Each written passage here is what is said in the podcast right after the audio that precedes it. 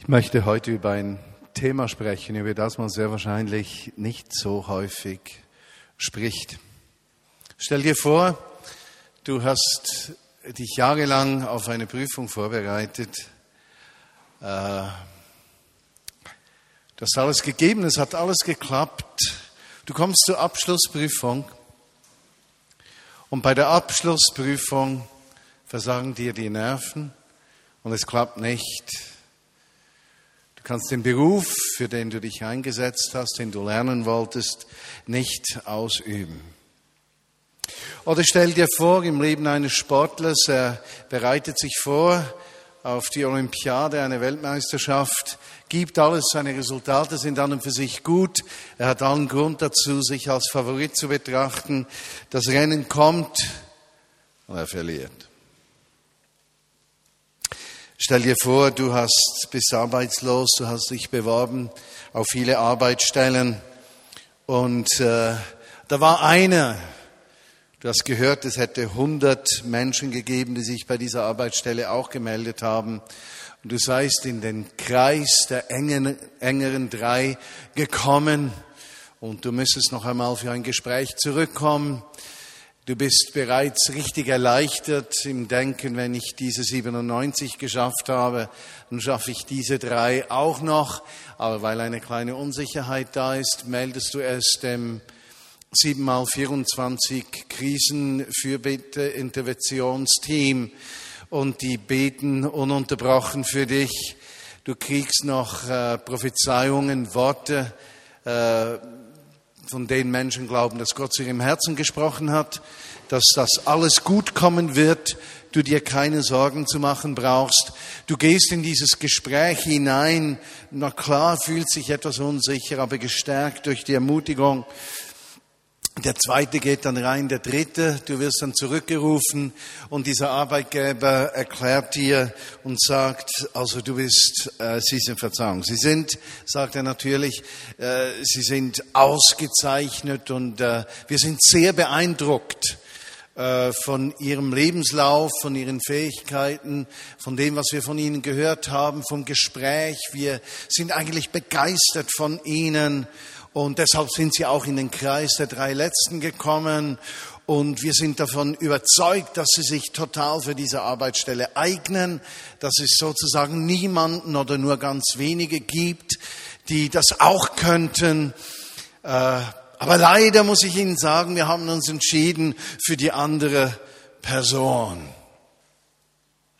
Aber Sie sind ja so gut, Sie werden auf jeden Fall eine Arbeitsstelle finden und wir wünschen Ihnen alles Gute auf dem weiteren Lebensweg.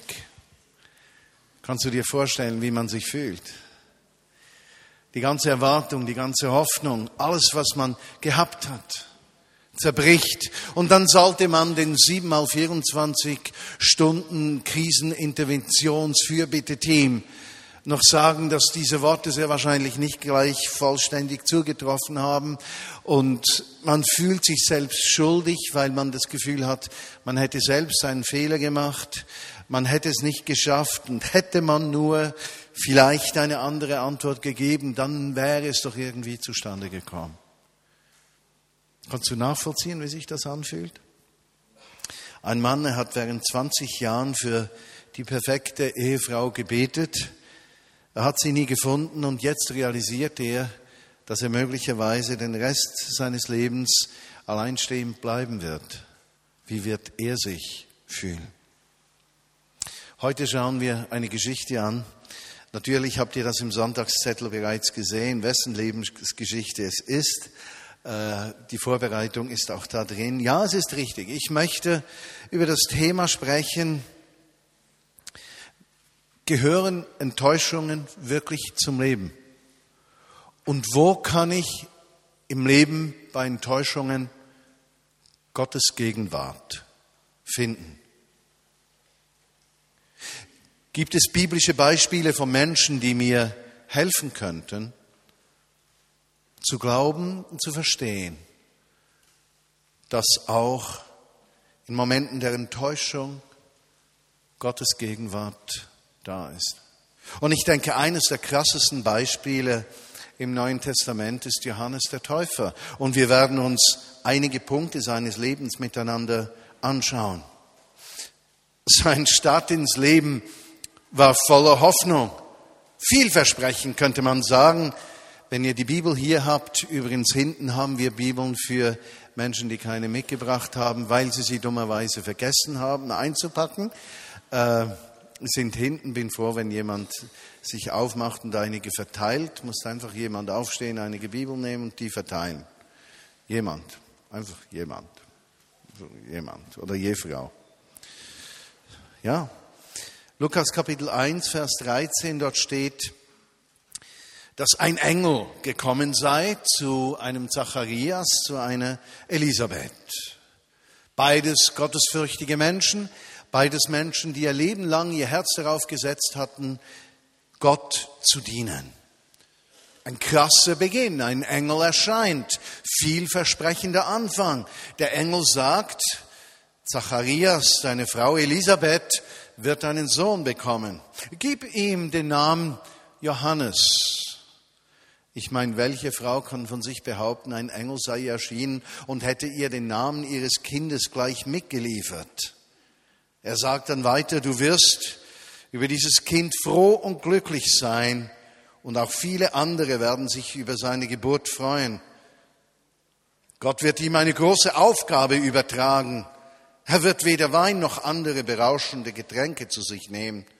Schon vor seiner Geburt wird er mit dem Heiligen Geist erfüllt sein und er wird viele in Israel zu Gott, ihrem Herrn, zurückbringen. Entschlossen, stark. Wie der Prophet Elia wird er das Kommen des Messias vorbereiten. Er wird Eltern und Kinder wieder miteinander versöhnen und die Ungehorsamen werden wieder Gottes Willen erfüllen. So wird er das ganze Volk darauf vorbereiten, den Herrn zu empfangen. Gewaltig, nicht wahr? Man stelle sich vor, äh, ein Engel wäre dir erschienen, hätte das über dein Kind erzählt. Und aus gottesfürchtiger, praktizierender Jüdin oder Jude hättest du gleich gemerkt, dass hier dieser letzte Satz des Alten Testaments, des Tenach aus Maleachi genannt wird, dass der Engel gesagt hat, dieser Sohn, den ihr bekommen werdet, er wird die Herzen der Väter und der Kinder, der Eltern und der Kinder miteinander versöhnen. Und es wird sofort klar sein, wenn du diesen Satz hörst von einem Engel, dass dieser dein Sohn dann eben den Weg des Messias vorbereiten wird. Ich meine, diese Eltern, die müssen doch überwältigt gewesen sein von der Tatsache, dass da etwas ganz Besonderes geschieht und dass Gott ihnen das Vorrecht gegeben hat, diesen Sohn zu gebären, zu erziehen. Wie sind sie mit ihm umgegangen? Bestimmt haben sie immer besonders auf ihn geachtet. Bestimmt, so könnte ich mir vorstellen, war er ein ganz normaler Junge. Und trotzdem, er war doch etwas ganz Besonderes. Bereits im Kinderleib war er erfüllt vom Heiligen Geist. Ich kann mir vorstellen, dass sie darauf geachtet haben, dass er nicht ein zu großer Bengel wurde und trotzdem nehme ich mal an, dass er sich verhalten hat wie jedes normale Kind. Und Eltern haben ja schon manchmal ihre großen Herausforderungen. Ich denke gestern mein Großsohn Rosea hat Gras abgerissen, das in die Regenwassertonne geschmissen, einen Stuhl aus der Küche geholt, damit er richtig in die Regenwassertonne reinschmeißen kann. Und ich habe mir dann vorgestellt, wenn da niemand hingeschaut hätte, wie viel hätte es gebraucht und dieser kleine Junge wäre in die Regenwassertonne reingefahren. Aber Jungs müssen solche Dinge tun, sonst sind sie keine Jungs. Jungs, die, die nichts anstellen, die haben ein Problem. Jungs müssen etwas anstellen.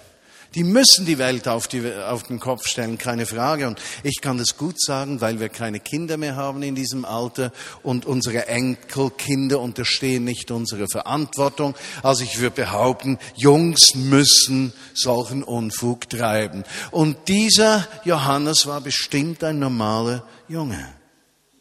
Sie haben geachtet auf den Moment, wenn dieser Voraussage in Erfüllung gehen würde. Und so sehen wir, dass sein Werdegang, dass er ein Mann voller Hingabe war, dieser Johannes.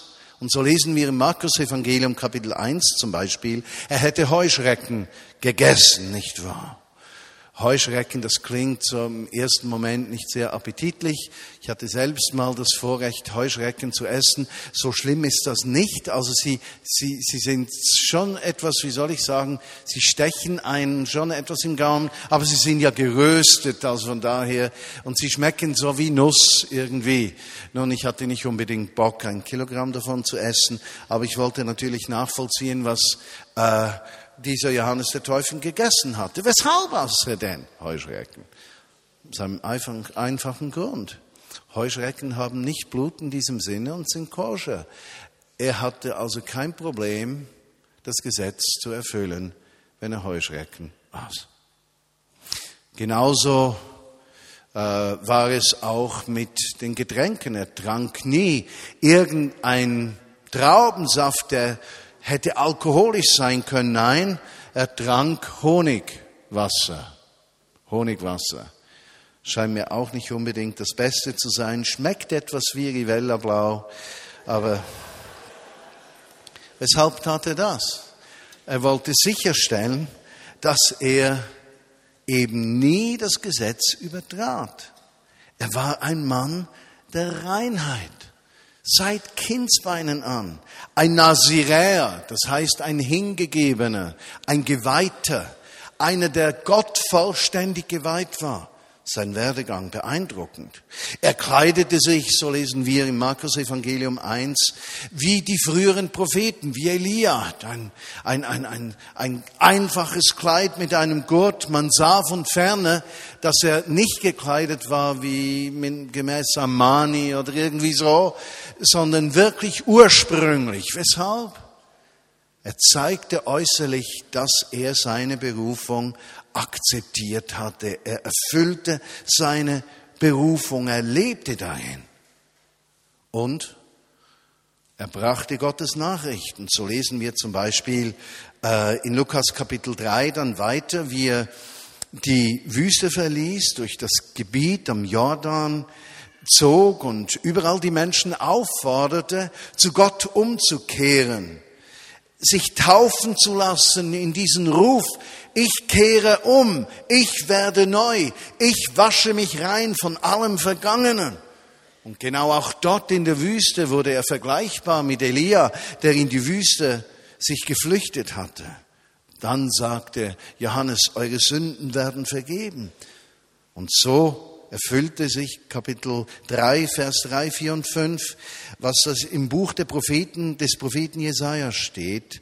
Ein Bote wird in der Wüste rufen, macht den Weg frei für den Herrn, räumt alle Hindernisse weg. Alles, was euch zu Gott hin hindert, das sagte er, räumt das weg. Jedes Tal soll aufgefüllt werden. Jeder Mangel deines Lebens, jedes zu kurz kommen, jede Schwachheit, jede Hilflosigkeit, jedes Tal soll aufgefüllt werden. Weiter sagt er, jeder Hügel soll abgetragen werden. Dort, wo du in deiner eigenen Kraft dir Vorräte für deine Seele angehäuft hast, das soll abgetragen werden, damit du von Gott abhängig bist. Und dann sagt er dazu, und die krummen Wege sollen begradigt werden, dass keiner mehr auf seine eigenen Vorteile achtet, sondern frei ist, mit Gott im Vertrauen auf ihn durchs Leben zu gehen. Und die holprigen Wege sollen eben werden. Die Stolpersteine, die wir uns selbst in den Weg legen, die sollen weggehen. Und so lebte dieser Mann. Ohne Stolpersteine, ohne Hügel, ohne Täler, ohne krumme Wege, im Vertrauen auf Gottes Versorgung. Dann, sagte er, werden alle Menschen sehen, wie Gott Rettung bringt. Und dann lesen wir weiter, dass Scharen von Menschen zu diesem Johannes gekommen seien und sich von ihm taufen ließen, dass er aber auch ihnen klar sagte, was es bedeutet, mit Gott durchs Leben zu gehen, dass es nicht genügt zu sagen, Abraham ist mein Vater oder ich bin ja Christ, ich bin ja gläubig, ich bin ja getauft, ich gehe ja in den Gottesdienst. Er sagte zu ihnen, nein, nein, es geht darum, dass euer Leben gute Früchte bringt. Was sollen wir denn tun? fragten sie darauf, worauf Johannes antwortete, und plötzlich wirst du und ich, werden wir in diese Botschaft reingenommen. Wer zwei Hemden hat, soll dem eins geben, der keines besitzt. Frage des Teilens in der Armut. Wer etwas zu essen hat, soll seine Mahlzeit mit Hungrigen teilen. Es kamen auch Zolleinnehmer, die sich taufen lassen wollten. Sie fragten, und wir? Wie sollen wir uns verhalten? Verlangt nur so viel Zollgebühren, wie ihr fordern dürft. Und was sollen wir tun? fragten einige Soldaten. Plündert nicht und erpresst niemand. Seid zufrieden mit eurem Sold, sagte er ihnen. Die Leute ahnten, dass bald etwas geschehen würde. Und sie fragten sich, ob nicht Johannes der Christus sei, er selbst. Doch dieser erklärte öffentlich, dass einer kommen würde, der mächtiger sei als er. Lukas Evangelium, Kapitel 3, Verse 3 bis 17. Es ist die gleiche Botschaft, die dieser Johannes hat, die Jesus auch haben wird. Es ist die gleiche Botschaft, die er uns gibt, die uns Jesus auch gibt. Es ist die gleiche Botschaft, die wir heute verkündigen sollen. Hinkehr zu Gott, ein ungeteiltes Herz und Vertrauen auf seine Versorgung und die Bereitschaft, mit den Armen dieser Welt zu teilen. Genau gleich. Aber er, er tat es, er lebte es, er verkündigte es im Markus Evangelium heißt es, dass Johannes der Täufer gesagt hätte, das Reich von Gott ist da. Er hatte seine Berufung umarmt. Er wusste, wer er war. Und plötzlich, plötzlich kommt dieser Verheißene auf ihn zu. Wir lesen im Vers 21 vom Lukas 3, dass Johannes wieder einmal viele Menschen getauft hätte und dass dann Jesus zu ihm kam, um sich taufen zu lassen. Im Markus Evangelium wird es anders erklärt als hier, aber der Effekt ist der gleiche. Nach der Taufe hätte sich der Himmel geöffnet und der Heilige Geist sei gekommen und eine Stimme hätte vom Himmel her gesagt, du bist mein Sohn, an dem ich wohlgefallen habe. Plötzlich realisierte Johannes der Täufer, dass dieser Mann der war, der von Gott gesendet würde, um die ganze Welt zu erlösen. Und er wusste plötzlich, meine Berufung, mein Weg, was über mich ausgesagt worden ist, das stimmt alles. Wie hat er sich wohl gefühlt, als er merkte, dass die Erfüllung aller Prophetien vor ihm, vor seinen Augen stand. Es muss unglaublich gewesen sein.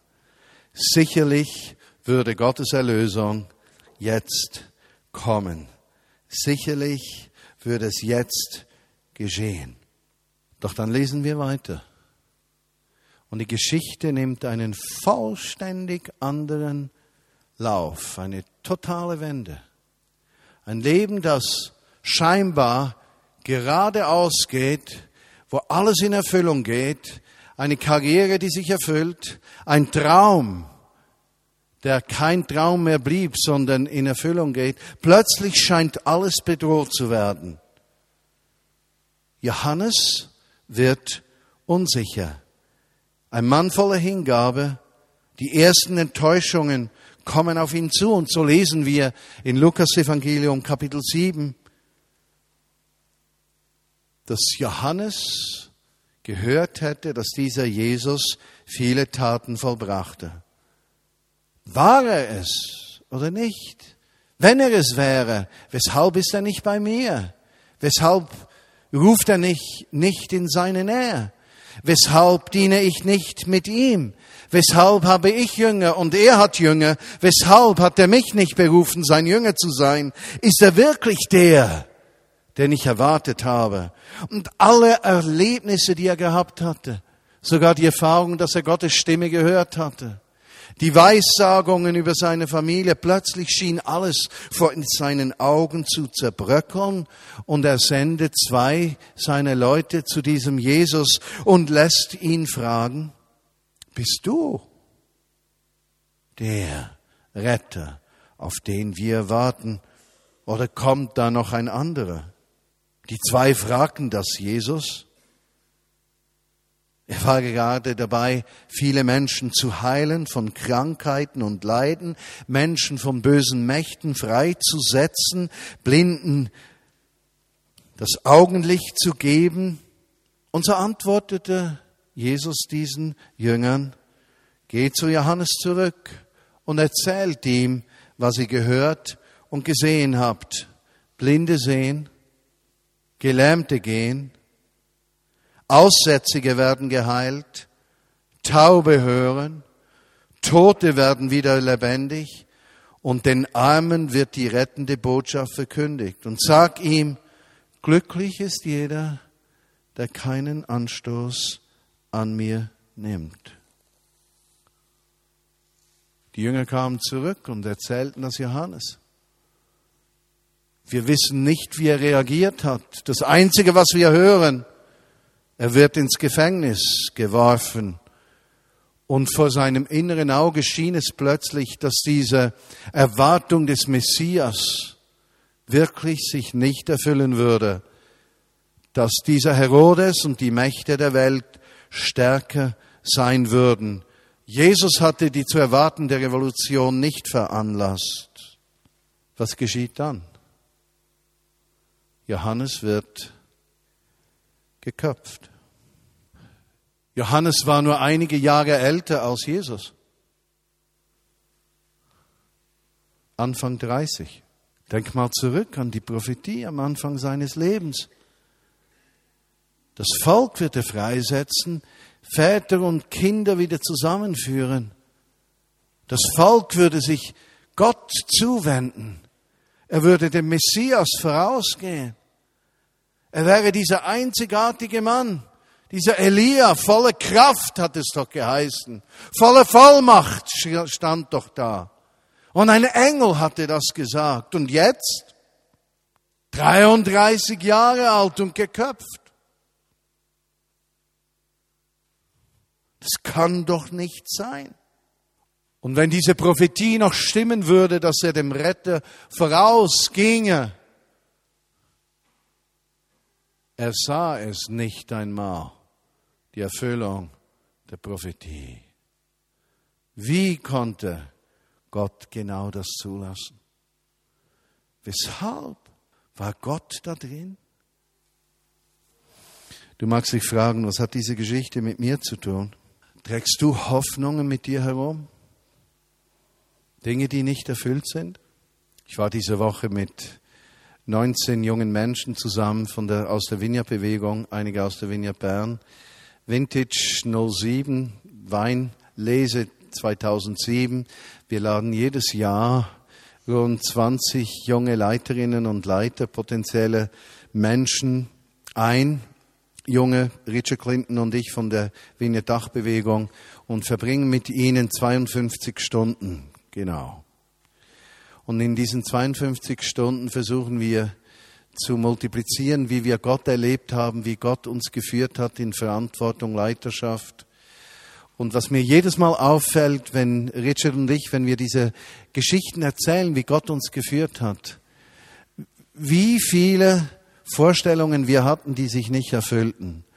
Und wie viele Herausforderungen wir hatten, wie viele Schwierigkeiten wir durchleben mussten, Wie häufig wir keine Ahnung hatten, wie es rauskommen würde, um dann nachher zu sagen, und jetzt sind wir um die 50 rum und wir können nur eines sagen, Gott ist treu und hat uns gut geführt und es hat sich gelohnt, diesen Weg zu gehen, auch wenn wir nicht alles gesehen haben, was wir erwartet haben.